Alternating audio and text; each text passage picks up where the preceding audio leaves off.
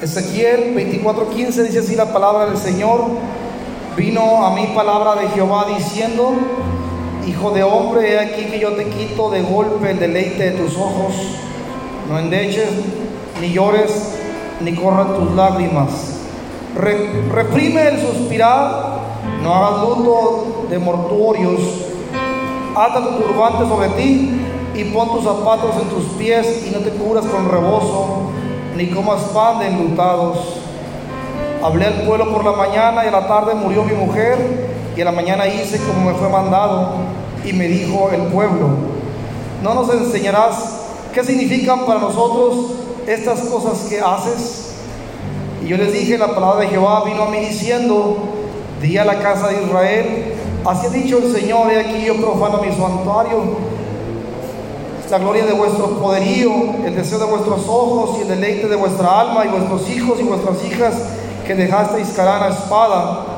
Y haréis de la manera que yo hice, no os cubriréis con rebozo ni comeréis pan de hombre en luto.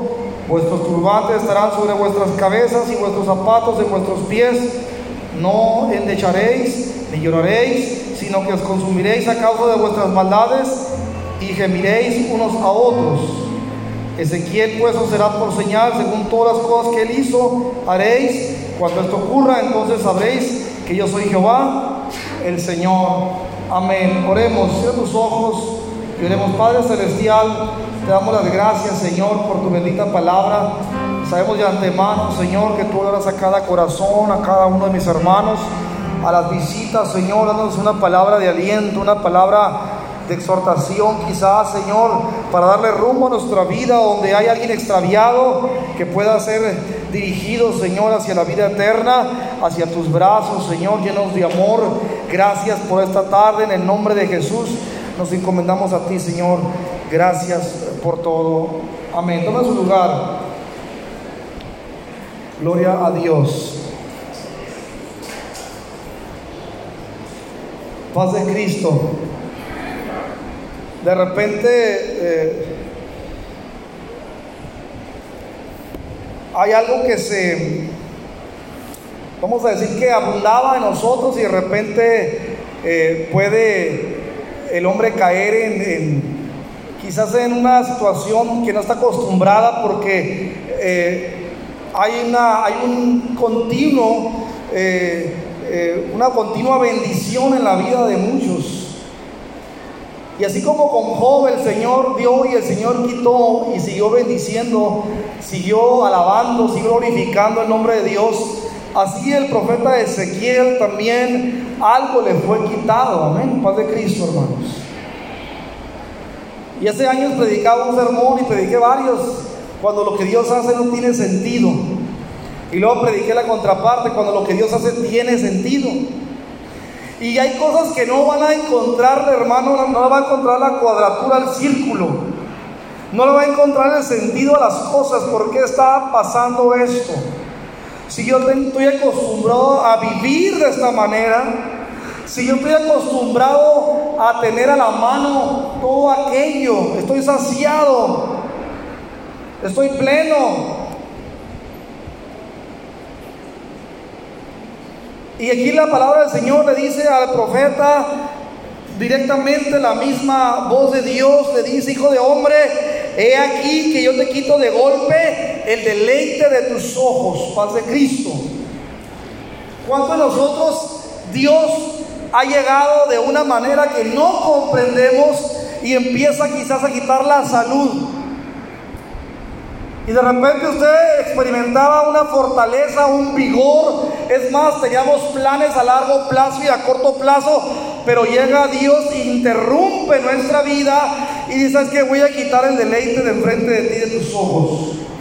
Voy a quitarte algo que te es de vital importancia. Voy a quitarte algo para que puedas tú ser un sermón vivo para que tú puedas de alguna manera ser un símbolo de la, de la voluntad de Dios y poder manifestar a los que te rodean la voluntad de Dios. Y el hombre se convierte en un sermón vivo, paz de Cristo. Empezamos no solamente a quizás a tener grabado el Salmo 23. Lo sabemos de memoria la mayoría, el Salmo número 1, el 91, el 51. Algunos saben algunos otros salmos, Isaías 50 y tantos, y un montón de textos hermosos, lo sabemos de memoria, pero de repente la palabra del Señor empieza a materializarse y a, a tornarse una realidad en la vida del individuo, en la vida de cada uno de nosotros como hijos de Dios. Y el Señor tiene un propósito, tiene un plan. Y dice el Señor, hoy quiero que tu vida sea un sermón. Hoy quiero que tu vida sea mi voluntad manifestada, declarada para los que te rodean de una manera vivencial, de una manera clara. Pero el Señor tiene que obrar, hacer una operación. Y cuando hablamos de operaciones y sobre, todo aritméticas, existe la resta, cuando el Señor resta nuestra vida algo. Cuando el Señor quiere y en su mente sabia dice, necesito trabajar en tu vida, amigo mío, para que yo pueda de alguna manera mostrar mi voluntad que te rodean, a tu familia, y necesito llegar y restar. Y al profeta Ezequiel le dice, Señor, voy a usarte como una pizarra. Voy a usarte como un pizarrón, voy a empezar a pasar eh, la, la, pizza, el y voy a empezar a, dejar claro lo que quiero mostrarle al pueblo de Israel a través de lo que hoy voy a hacer contigo. Y se trataba de restar. Se trataba, se trataba de quitarle algo. Y, y, Ezequías, hermano, Ezequiel, perdón, quizás no comprendía el profeta, pero era un hombre entendido. Era un hombre que tenía una intimidad con el Señor. Ezequiel, el Dios le hablaba de una manera tremenda. Dios estaba transmitiendo un mensaje. Un mensaje tremendo. No era una acción, hermano, eh, quizás este, aislada o eh, que, se, que se salió del control, sino que la misma vida del profeta, hermano, iba a ser como un espectáculo ante el pueblo de Israel. Pero el Señor le dice, hijo de hombre, yo te quito de golpe el deleite de tus ojos, paz de Cristo, hermanos. Y le pregunto a la iglesia, ¿qué tan dispuestos están a experimentar, hermano, un desierto o una adversidad como la de aquel hombre llamado Job? De golpe, sin merecerlo, sin esperarlo, sin provocar la ira de Dios. Pero el Señor en su grande sabiduría da luz verde, permite que, aquel, que aquella adversidad ocurra en su vida. Y de la misma manera este profeta, a la misma par, en el paralelo, hermano, el Señor dice que de golpe llega a su vida y retira algo de él, paz de Cristo. Quizás aquí algunos están experimentando una vida desahogada, una vida tranquila. No ha habido quizás un cáncer, no ha habido quizás un joven en la cárcel, un familiar encarcelado, un familiar secuestrado, Dios guarde, un familiar hermano al borde de la muerte, con una, quizás con un aneurisma, con un tumor maligno, con algo tremendo, hermano. Quizás usted no ha sabido lo que es quizás perder una casa y ser echado fuera. Quizás no ha pasado alguna situación terrible que ha estado cerca del divorcio, ya a punto de firmar la última firma para poder terminar con 20 años de vida matrimonial. Quizás no estado orillado en una situación terrible, pero el profeta, hermano, y Dios nos está diciendo, va a haber momentos donde yo voy a actuar en tu vida y esa comodidad, esa holgura, ese, esa vida ordinaria, esa vida que se ha tornado monótona, voy a intervenir, voy a, voy a meterme ahí en tu vida y voy a hacer algo repentino, dice la palabra del Señor, que fue algo, hermano, de golpe, cuando el Señor llega a la vida, pero el Señor tenía un propósito, como sigue teniendo un propósito, hermano, en todo lo que ocurre debajo del sol. ¿Cuántos lo creemos? Podrás rasgarte las vestiduras, podrás sumirte en frustración, en tristeza, podrás renegar, podrás patalear, podrás preguntar preguntarme por qué estamos viviendo lo que estamos viviendo, por qué no hay solución para lo que estoy pasando, por qué sigo batallando, por qué no se arregla esta circunstancia, por qué no cambia mi marido, por qué no cambia mi matrimonio, por qué no cambian mis hijos, por qué no se hacen entendidos, por qué mi situación económica no cambia, por qué siempre estoy batallando económicamente, por qué estoy pasando aquello. Dice Señor, necesito que tú seas esa pizarra porque voy a agarrar el gis, voy a empezar a escribir y va a haber algo a través de ese desierto, era el Señor. Voy a dejar algo, un mensaje vivo. Como que el Señor le dice al hombre, al hombre de la familia, a la cabeza del hogar o a la esposa, lo que estoy haciendo es que quiero dejar evidencia de mi poder. Lo que quiero hacer es que estoy dejando evidencia que estoy con ustedes de mi presencia. Quiero obrar un milagro. Quiero llamar la atención de los que te rodean.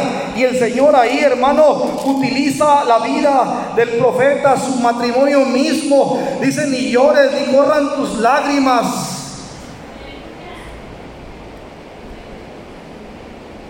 Dice la palabra, hermano, que todavía estaba el Señor dándole esa, esa palabra.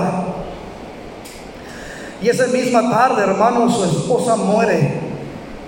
Esa misma tarde el Señor cumple con su palabra, hermano. Y aquel hombre queda absorto, queda confundido, queda en shock, como diciendo que tan rápido de golpe se cumplió la palabra. Y todavía el Señor le dice todavía, reprime el suspirar, no hagas luto de tus mortuorios, ata tu turbante sobre ti y pon tus zapatos en tus pies y no te curas con rebozo ni comas pan enlutados. Le dio una dura tarea al, profeta, hermano. El Señor lo estaba usando como un ejemplo, uh, algo terrible, hermano. El profeta Oseas, también eh, un contemporáneo, el profeta Ezequiel, hermano, también el Señor le da una tarea tremenda. Cásate con una mujer ramera, con una prostituta, con una mujer adúltera, un profeta que también sirvió para darle un ejemplo a la nación. También al profeta Jeremías, hermano, todos ellos experimentaron dolor en su propia carne. Ellos fueron el mensaje, hermano, un mensaje con piernas y con manos, con rostro, con ojos, hermano, anunciando el juicio y el amor de Dios a la vez. Todo lo que pasa en la iglesia tiene un significado, tiene una razón de ser. ¿Cuántos creemos eso? Pero mira lo que estoy viviendo, el Señor lo está permitiendo. Pero mira lo que estoy pasando, fue de golpe. El Señor quiere que seas un mensaje vivo. Voy a quitar de golpe el encanto de tus ojos. Cuando, cuando estaba joven, hermano, dice la Biblia que dice, y aún estaban informándole de aquella desgracia. Y llegaron otros corriendo, dice. Tus hijos estaban en una fiesta y las cuatro paredes cayeron sobre ellos. Y aún estaban hablando esos, llegan otros, llegaron unos ladrones y se robaron todo el ganado. Las desgracias que vivió este hombre fueron también, hermano, desgracias que cayeron de golpe. Pero déjame decirle, ten ánimo, hermano. Dios está con nosotros queriendo hacer su voluntad y que su voluntad es perfecta. ¿Cuántos lo creemos? Mire, mientras usted esté lleno la cuenta del banco de billetes, Mientras tenga ese carro que tanto le gusta al 100%, ese hogar perfecto, hermano, todo perfecto aparentemente, ahí va a haber relajamiento, va a haber adormecimiento, va a haber complacencia, Va a haber un relajamiento tan terrible, hermano, que fácilmente hasta el más sabio y, entendido se aleja del Señor, porque los placeres del mundo lo van a empezar a alejar, lo van a empezar a adormecer, a ser insensible ante la presencia de Dios. Y dice el Señor, como yo amo tanto a mi pueblo, amo tanto a mi creación, voy a llamar la atención de la manera quizás que en apariencia es cruel, pero hay un propósito, hay un propósito perfecto de parte de Dios. Y qué manera, hermano, de actuar de parte de Dios. Se estaba anunciando, hermano, en, Ezequiel fue usado para anunciar la caída de Jerusalén. Con esta acción, hermano, el Señor estaba queriendo ilustrarle algo a la nación completa, una acción trágica en la vida del profeta, la muerte de su esposa. También al profeta Jeremías se le promete, se le prohíbe perdón. También en el libro de Jeremías le dice, no entres en casa de duelo ni vayas a plañir, ni les consueles, pues he retirado mi paz de este pueblo, la merced y la compasión. Morirán grandes y chicos en esta tierra, no se les sepultará, ni nadie les plañirá, ni se arañarán, ni se reparan por ellos, ni se partirá el pan a los que están de luto para consolarles por el muerto, ni le darán a beber la taza consolatoria por su padre o por su madre. Jeremías 16, 5 al 7. A Ezequiel se le prohíbe, hermano, de su hogar en público su olor. Tenía que sufrir en silencio. Paz de Cristo. Me acuerdo de la canción de Samuel Hernández, si esta almohada hablara, ¿qué diría? ¿Por qué? Porque muchas veces usted va, o más bien muchas, y muchas, muchísimas, hay tanta gente sufriendo en silencio, experimentando una tormenta y solos. Es más, me atrevo a pensar que hay matrimonios que ni aún con la que duermes, varón, sabe lo que estás pasando. O viceversa. Y no por falta de confianza, sino porque no querer darle más carga, más dolor a la pareja. Y algunos experimentan alguna situación económica o algunas hasta, algunos hasta una enfermedad y la experimentan solos. El profeta, hermano, estaba con un grande dolor en su corazón, pero el Señor le prohíbe desahogarse en público su olor.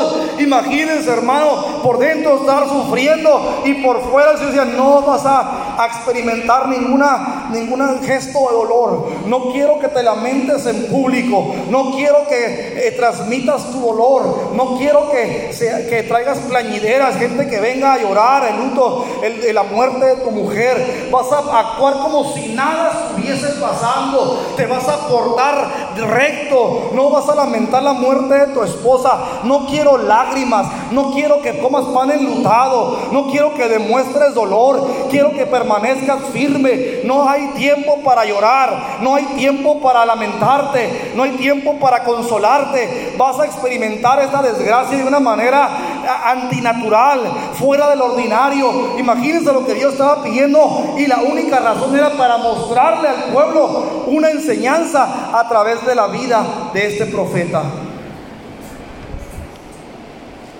Y voy a adelantar un poquito la conclusión del sermón. ¿No será que el Señor está queriendo hablar algo a través de nuestra vida, hermano? ¿No será que el Señor está queriendo hablar y de repente queremos que pase la tribulación, que pase la angustia, que pase el dolor y el dice que no te das cuenta que es la manera que estoy queriendo mostrar mi voluntad a los que te rodean? Que no te das cuenta que a través de esa enfermedad, de esa tristeza, donde hacen, se ha sembrado la desesperanza, es justamente donde yo me voy a glorificar en tus hijos, en tu familia, en tus semejantes, en los que te aman. La desgracia estaba presente en el profeta, pero el Señor le da una orden muy inusual, muy difícil. Me imagino que el profeta por dentro estaba, no, es claro, es evidente, es, es de entenderse, estaba destrozado. La palabra del Señor le agrega ahí un adjetivo muy claro que nos deja evidencia, porque dice la palabra del Señor, quitaré, dice, de golpe el deleite de tus ojos. O sea, nos está diciendo la palabra del Señor que si había algo que el profeta adoraba, si había algo que la tierra, que el profeta se deleitaba y estaba toda su energía dirigida hacia esa persona o objeto, era su esposa. O sea, era un hombre que le adoraba, era, era su deleite. Me imagino que estaba haciendo lo que hacía y añoraba llegar a su casa, porque era su deleite, era su esposa, era su amada. Era lo que él se, regocijaba, era la, mujer con la que había soñado, era, ahora sí que estaba realizado. Él, él quizás de joven pensaba en encontrar la mujer de sus sueños, ya la tenía, había deleite en sus ojos, se deleitaba en la compañía de su pareja que Dios le había dado, pero el Señor de golpe le quita a su esposa. Yo te pregunto esta tarde, ¿qué está quitando el Señor de tu vida? ¿Qué está restando? ¿No será que para añadir algo hay que restar? ¿No será que el Señor quiere abrir espacio para que Él entre, hermano, y está quitando el deleite de tus ojos? ¿No será que el Señor, hermano, de alguna manera te está quitando alguna cosa que necesita ser quitada? El orgullo, la arrogancia, quizás la, autoconfianza, quizás esa, ese estado, hermano, de entre comillas, plenitud. Te sientes, eh, te sientes realizado, te sientes quizás exitoso, te sientes como, eh, como este rey Nabucodonosor, que todo lo has logrado con la fuerza de, tus brazos, de tus manos. Y el Señor te dice, te voy a restar para poder glorificarme, para poder hacer algo tremendo. El Señor, hermano, lo que Él hace es perfecto. ¿Cuántos dicen amén? Lamentate en silencio sin hacer duelo de muerte. Sigue el turbante de tu cabeza.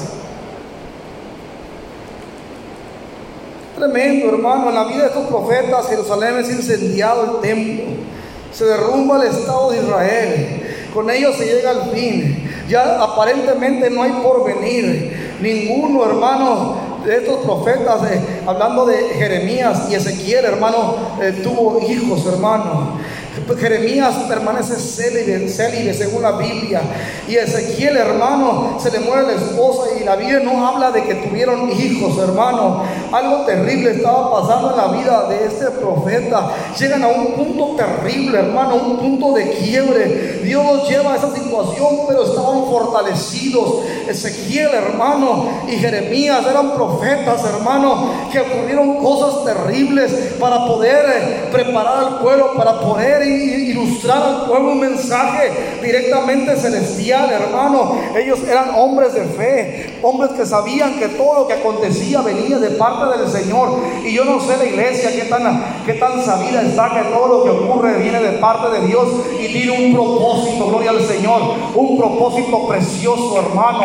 Hay que aprender a decir como digo Job, Dios dio y Dios quitó, bendito sea el nombre del Señor, hermano. Estaba leyendo esta porción, hermano, de Ezequiel y, me dejó una huella tremenda cuando veía esta parte, hermano, eh, cómo el Señor actúa de una manera, hermano, donde Él no pide permiso porque sabe una cosa, porque todo lo que Él hace es perfecto. No hay error, no hay margen de error. Mencióname la peor desgracia no hay margen de error. Acabamos del siglo pasado, vivió, hermano, los países de Europa, hermano, de Medio Oriente, una, tragedia con, con el, imperio alemán contra Israel, hermano, una aniquilación de millones de israelitas en los hornos, muertos, asesinados, fusilados, hermano, perseguidos. Y usted dirá, ¿y dónde estaba Dios? Estamos viviendo tiempos de violencia, quizás en nuestra sociedad ahorita, en el tiempo actual, muchos asesinatos, eh, mucha eh, peleándose por, por, eh, por, por controlar ciertos territorios, hermano. Y podríamos preguntarnos, ¿y dónde está Dios? Dios está, hermano, en todo lugar. Lo que pasa es que el hombre lo ha sacado de su vida. Pero Dios sigue manifestándose. Dios sigue mostrando su gloria. Dios sigue teniendo un propósito precioso, hermano. Confiemos en el Señor, hermano. Hay algo bueno que viene, hermano. Hay algo bueno que va a suceder, hermano. Hay algo, siga escuchando la palabra de Dios.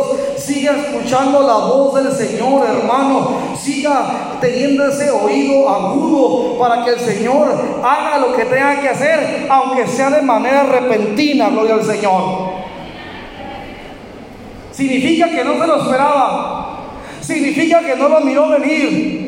Significa, hermano, créame lo que entiendo, lo que el profeta le pasó, hermano. Significa que lo agarró por sorpresa totalmente. Imagínense, hermano, alguien que, practica la medicina y que de repente le, le sorprenda algún mal. Quizás va a decir, soy médico, tengo hasta quizás una especialidad y viene a ser víctima de una enfermedad de la que él mismo da diagnósticos y cura eso. Pues sí pasa. Imagínense, hermano, a un quiropráctico con bastón, fracturado, quebrado. Y se supone que se dedica a sanar el esqueleto, los huesos también le puede pasar, también se puede caer, también lo puede sorprender algún escalón, un mal paso, algún accidente, hermano. Y así el profeta estaba experimentando una adversidad que era incomprensible, algo que lo sorprendió, algo que viene de repente. Y yo le digo, hermano, aquí hemos experimentado varias situaciones, mi hermana Claudia, mi hermana Maribanda en su momento, estamos viviendo cosas que, que de manera sorpresiva llegan a la vida del cristiano pero Dios está queriendo hablar a sus vidas de una manera preciosa. No hay despropósito. Quizás fueron sorprendidas y vamos a seguir siendo sorprendidos, pero déjame decirte que todo lo que ocurra, hermano, nos debe de ayudar y lo creo firmemente que nos ayuda para bien. Aún que te sorprenda. Fíjense, el médico puede decir, ¿cómo a mí? Que no miré las señales, que no miré que tuve cambios en mi, persona, que no me quedó claro que eran símbolos inequívocos de este tipo de enfermedad. Y yo mismo hice caso omiso, puede el Señor venir y sorprender, hermano, y decir, tengo que trabajar en esa área de tu vida.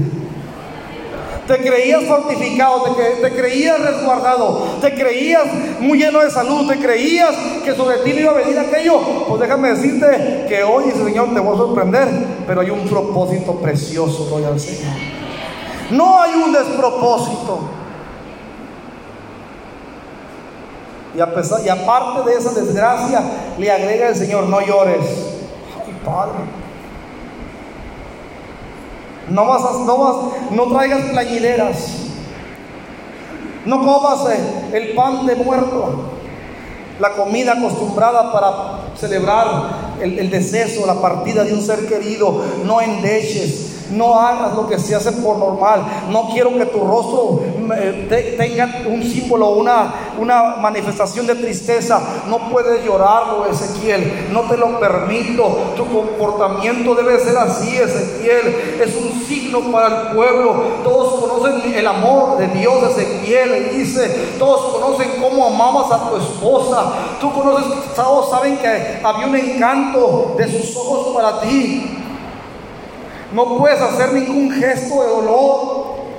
El pueblo quería de alguna manera congraciarse, compartir el dolor. Y el pueblo le dice, no nos explicarás qué significado tiene para nosotros lo que estás haciendo, lo que te está ocurriendo. El pueblo sabía que había una, había, había una explicación. El pueblo le pedía al profeta una explicación. Pero Ezequiel le dice al pueblo, lo que dijo Jehová, y aquí yo voy a profanar mi santuario, orgullo de vuestra fuerza, encanto de vuestros ojos, pasión de vuestras almas, vuestros hijos y vuestras hijas que habéis abandonado, caerán a espada. Le estaba transmitiendo un, mensaje porque había rebeldía en el corazón del pueblo. O sea, esa es la parte histórica.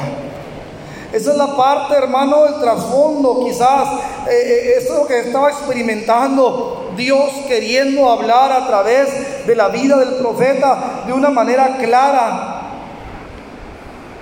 Y voy, y voy a la aplicación para el día de hoy para cada uno de ustedes. Déjame decirte, iglesia, que lo que estás experimentando como familia es porque Dios quiere hablar a los que te rodean. Y ahora me voy a ir al pastor. Lo que el pastor pudiese estar viviendo, el Señor de manera repentina llega a la vida de un servidor, hermano, e interviene y de alguna manera llama la atención. tiene que servir y ser de bendición para cada uno de ustedes. Que no sea en vano. Si el Señor decidió rayar la pizarra de un servidor y empezar a dejar algo en evidencia, un mensaje, hermano, que así sea. Y yo me daré por pagado que la iglesia sea entendida y que diga, en verdad, estamos pasando cosas terribles, pero hay un propósito para que usted se enmiende, para que usted pueda aprender, hermano, en camisa ajena, para que usted pueda, hermano, de alguna manera, junto con un servidor, emprender una vida más apasionada, una vida que honre al Señor. Dios está queriendo, hermano, así como usó el profeta y le quitó lo que más apreciaba sus ojos, lo que más amaba sus ojos, lo que más se llenaba de orgullo. El profeta de manera inocente, hermano, le fue la compañera de su lado para el propósito de enseñarle un mensaje de amonestación, de exhortación, para que volvieran de su idolatría, de su locura, de su camino pecaminoso a toda una nación, gloria al Señor. Vuelvo a decirte, para mí es bien claro lo que están pasando algunos de ustedes, lo que estoy pasando yo. Y yo sé que para ti también, porque no eres una persona necia y ni lo considero que lo seas. Todo lo que está pasando en tu familia, y en el núcleo, en lo íntimo, en lo personal, aunque el pastor ni siquiera lo sepa el día de hoy, tiene un propósito y va a ser redundar en un buen propósito. El pueblo quedó absorto. ¿Por qué no lloras? ¿Por qué no presentas luto? ¿Por qué no has cambiado tus vestiduras por una vestidura de luto?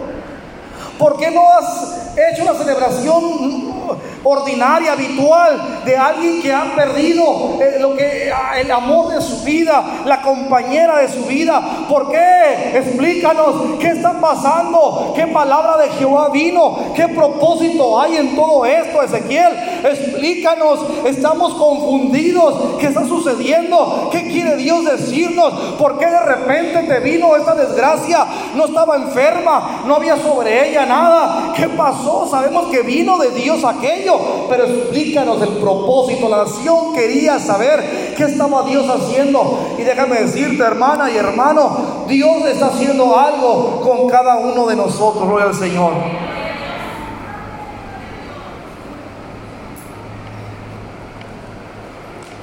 Y me vuelvo un poquito al libro de Job, hermano. Tres desgracias terribles, los hijos. La economía fue tocada hasta la en su mayor dimensión. Su salud también, hermano, le vino una, una sarna tremenda a, a este hombre antiguo, hermano. Y en todo había un propósito. En todo había algo, hermano, para enseñarle hasta el día de hoy. Millones de millones, hermano, han sido ilustrados y enseñados a través de las adversidades que le vinieron a este hombre, al igual que al profeta Ezequiel, hermano, algo Dios nos quiere enseñar y te quiere decir esta tarde, lo que, lo que ha de venir de repente, ten, ten en mente, ten en cuenta que tiene un propósito.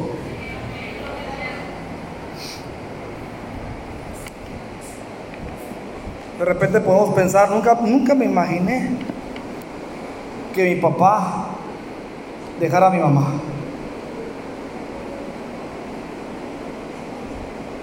Nunca pensé que el tío cayera preso y resulta que ahora está preso. Nunca imaginé que aquel hermano que conocí desde la niñez, que fue presidente de los varones, fue director, de, vamos a decir, distrital de los varones, fue ministro, fue asistente de pastor y en algún momento hasta pastoreó ahora está fuera de nuestras filas. Nunca lo pensé, vino de repente. ¿Cuántas circunstancias podríamos, hermano, dejar en claro? Papá divorciado, mamá sola, mamá batallando con mis hermanos, mamá eh, sacándolos adelante, papá borracho, papá drogadicto, papá perdido en las drogas, papá perdido engañado, siendo eh, sus pensamientos están turbados, su mente está distante de las cosas del Señor, ya no está entre nosotros. ¿Cuántas situaciones podemos mencionar, hermano, que van a llegar o ya llegaron a la vida del cristiano de repente y el Señor quiere quitar algo de tu, de vida para poder agregarle algo, para poder sumar hay que restar, hermano? Se debe abrir espacio para que llegue lo que Dios quiere dar. no sé si el profeta, hermano, se, se estaba preguntando cada rato, pero ¿por qué? ¿Qué injusticia? ¿Te ha servido? Escucho tu voz. Soy un profeta tuyo. Tenemos una relación personal íntima. Escucho tu voz con claridad y transmito el mensaje a la nación de Israel. ¿Y por qué yo, Señor? ¿Qué acaso hice lo malo? ¿Qué acaso pequé? ¿Qué acaso te ofendí? ¿Qué acaso de alguna manera lo merezco? Pero simplemente, hermano, en la voluntad del Señor así lo permitió. Así lo permitió. La destrucción de la nación de Jerusalén, del pueblo, sería como la muerte de la esposa de Ezequiel. Los israelitas, hermanos, se encontrarían ante una situación imprevista, inesperada, repentina, hasta el punto que no podrían hacer ni siquiera los gestos propios del luto. Sería algo tan desesperante que no tendrían ni lágrimas para llorarlo. El profeta era una señal, un signo para toda la nación. Algo iba a venir repentino. Y podemos pensar igual, vuelvo a decir, hermano, en la vida de nosotros, lo que estamos pasando. Este profeta, hermano, es para cada uno de nosotros un símbolo. Es una clara evidencia de cómo trabaja Dios, hermano. Era una figura anticipada de la destrucción del templo de Jerusalén. Ezequiel, hermano, dice la Biblia que se quedó mudo y esa mudez, ese estado de estar mudo, le iba a durar, hermano, hasta que un hombre fugitivo salió ahí de Jerusalén, hermano, a llevar la noticia de la destrucción repentina de Jerusalén que experimentó en carne propia el profeta, hermano, en la nación completa. El anuncio, el anuncio de la destrucción del templo, hermano, él experimentó un estado de que quedó mudo, quedó absorto, quedó sorprendido de algo tan agresivo, tan repentino. Yo no sé, hermano, eh, si usted le queda claro de la forma, la multiforme, de cómo actúa Dios de muchas maneras, hermano. Y que el Señor muchas veces va a llegar a tu vida y va a quitar algo. Va a quitar algo, hermano. Y la iglesia debe aprender a decir al Señor, Señor, amén. Como dice el canto, sé que estás sobrando y decirle Señor, sé que estás obrando, Señor. Aunque fue de golpe, Señor, sé que estás obrando, Señor. Sé que estás trabajando en mi vida. Sé que estás trabajando en mi familia. Sé que estás haciendo algo tremendo que va a redundar en bien, Señor. Ahora no lo comprendo, pero tiemblo delante de ti, Señor. Y sé que estás obrando. Sé que algo estás haciendo. Sé que algo estás queriéndome decir. Sé que estás moldeando mi carácter. Sé que estás quitando mi arrogancia. Sé que estás quitando mi orgullo. Sé que estás quitando mi frialdad. Sé que estás quitando de alguna manera mi idolatría. Sé que estás quitando, Señor, mi falta de fe, de convicción, mi falta de pasión. Sé que me estás volviendo a ti. Sé que estás queriendo atraer hacia ti a mi familia, a los que tanto amo, a través de esta desgracia, a través de esta circunstancia, a través de esta situación que me tiene al borde del abismo, algo estás haciendo, Señor, y va a redundar en bien cuando lo creemos, gloria al Señor.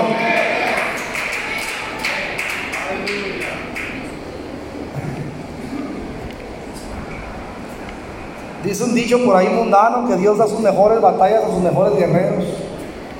No es bíblico esto. Digo, literalmente no es bíblico, pero si lo traemos a, a la realidad si es bíblico. Dios no va a dar cargas que tú no puedas. Y si Dios te dado una, una situación, hermano, dile al Señor, Señor, solamente muéstrame cuál es tu propósito. El propósito de Dios no tarda, hermano, está por cumplirse. Pronto lo verán tus ojos que lo que Dios está haciendo ahí es algo perfecto. Gloria al Señor, amén. Véngase para acá los músicos. El profeta, hermano Ezequiel,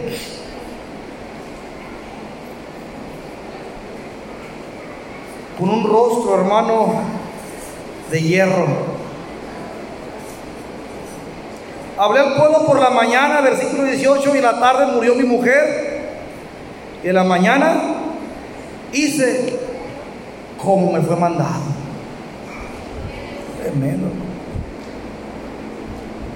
No la llores, no te lamentes. No quiero ver lágrimas en tu rostro. Haz como si nada hubiese pasado. Actúa en contra de tus mismos sentimientos, reprímelos, reprímelos.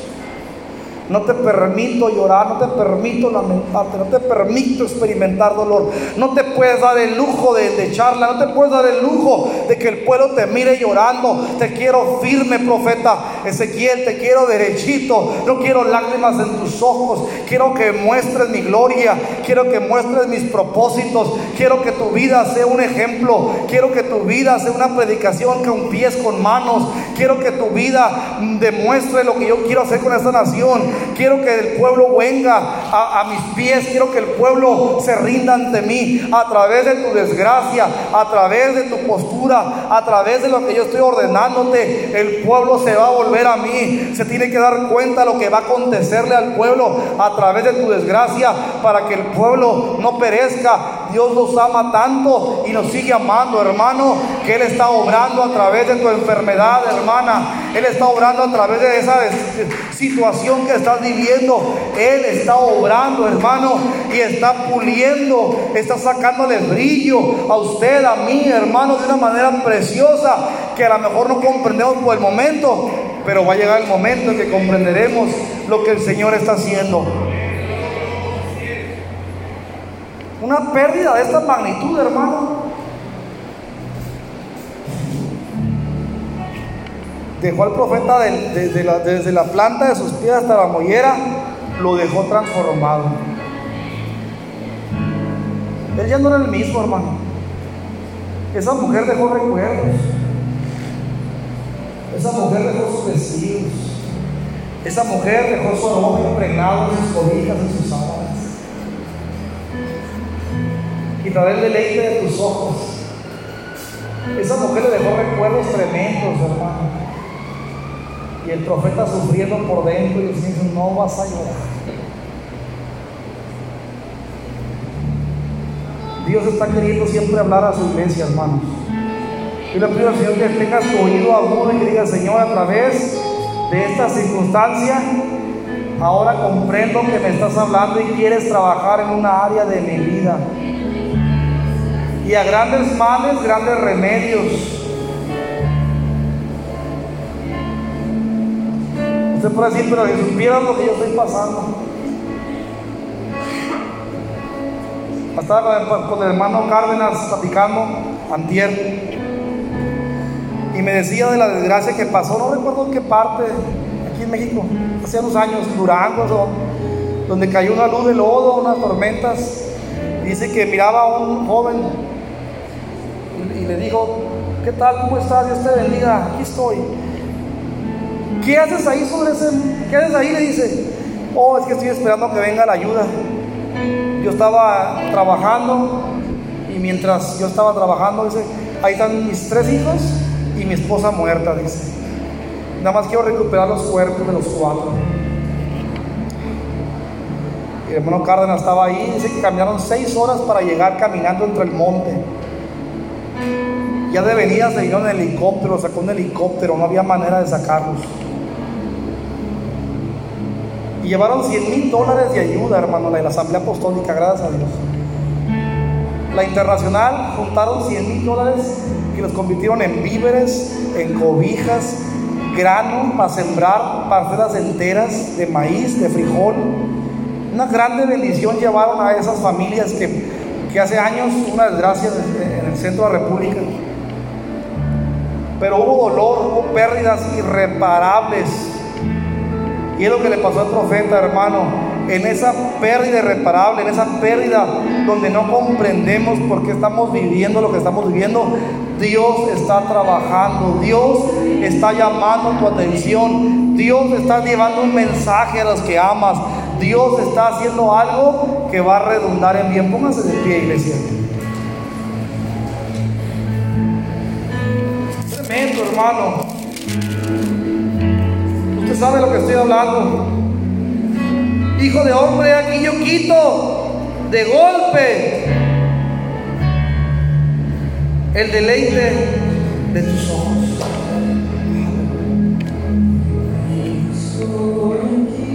Wow. Dios está queriendo trabajar en la vida de cada uno de nosotros, hermano. Dile, Señor, te digo amén, Señor, a todos, a todas tus acciones, Señor, a todos tus designios. Te digo amén, Señor. Y te digo hasta gracias, Señor, porque sé que eres tú interviniendo en mi vida. Y nada será en vano, diga el Señor. Nada será en vano, sino que Dios tiene un propósito en todo lo que Él hace. Pero Dios quiere trabajar ahí en ese temperamento tan explosivo. Dios quiere trabajar ahí en ese corazón tan arrogante, tan soberbio.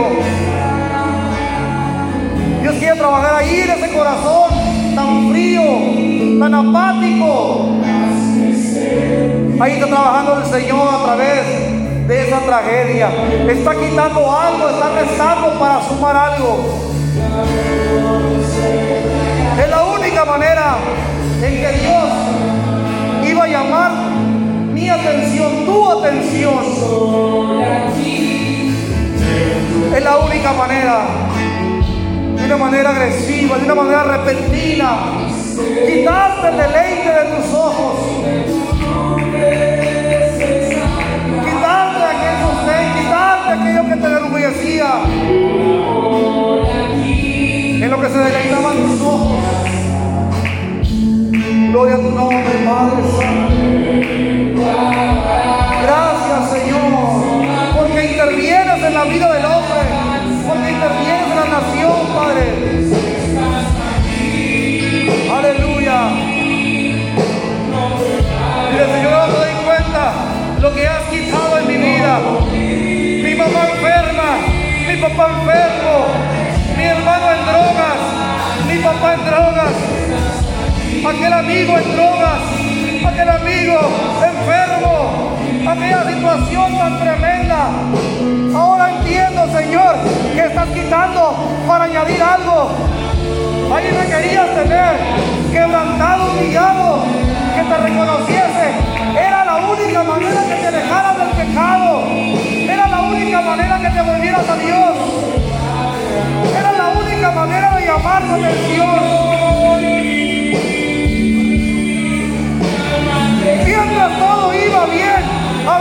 Soberbia tu vida. Mientras todo iba bien, había arrogancia. Mientras todo iba bien y a la casa de Jehová venías. Mientras todo iba bien aparentemente. Estaban lejos de mí, el Señor. Ahora tengo tu atención. Ahora tengo tu atención, dice el Señor. Ahora me preguntas por qué ha acontecido todo esto. Explícanos. ¿Por qué ha sobrevenido todo esto? Explícanos. ¿Por qué todo tan de repente? ¿Por qué cambió mi vida tan de repente? ¿Por qué pasó lo que pasó? Porque ya no está entre nosotros aquel que estaba entre nosotros. Porque ahora no hay salud. Porque ahora no hay economía. Porque ahora no hay la paz. Porque ahora mi matrimonio está pasando por una tormenta. Porque estoy al punto del divorcio. Porque me he llenado de orgullo, de odio. Porque ahora estoy pensando lo que estoy pensando. Porque tan de repente tuve un cambio. Porque tan de repente me siento me siento. Porque has quitado aquello, Señor. Oh, Padre, bendíceme. Bendice, bendice. Dígale en esta tarde, Señor, transforma mi vida, mi corazón, Padre. Llena esos huecos. Hazme sabio y entendido, Señor. Dame humildad. Dame de ti, Señor. Dame entendimiento. Quita toda arrogancia. Quita toda soberbia, Señor. Quita toda falta de perdón, Padre Santo. Toda arrogancia, Señor. Toda ignorancia, Padre. Llena esos huecos donde hay, Señor, un proceso de pérdida.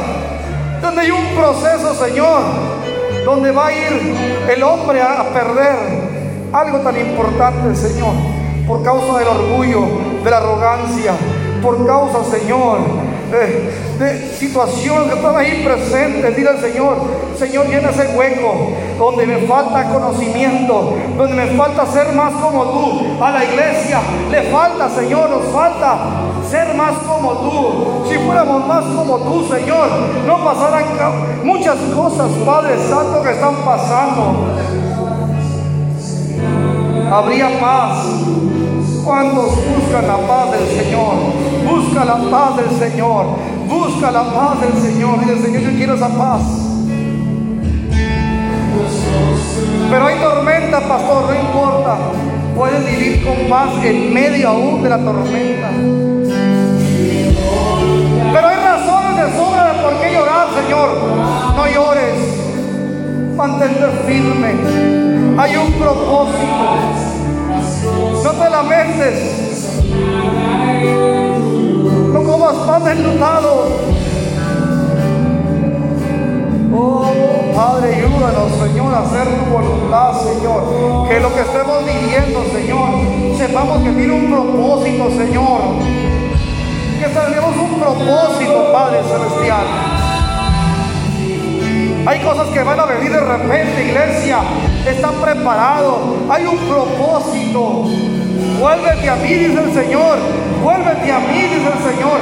Hay un propósito, aunque no tenga sentido lo que Dios hace. Hay un propósito. Hay un hermoso propósito. Volver el corazón del hombre hacia Dios. Hay un propósito. Toda jactancia se va. Gloria a tu nombre.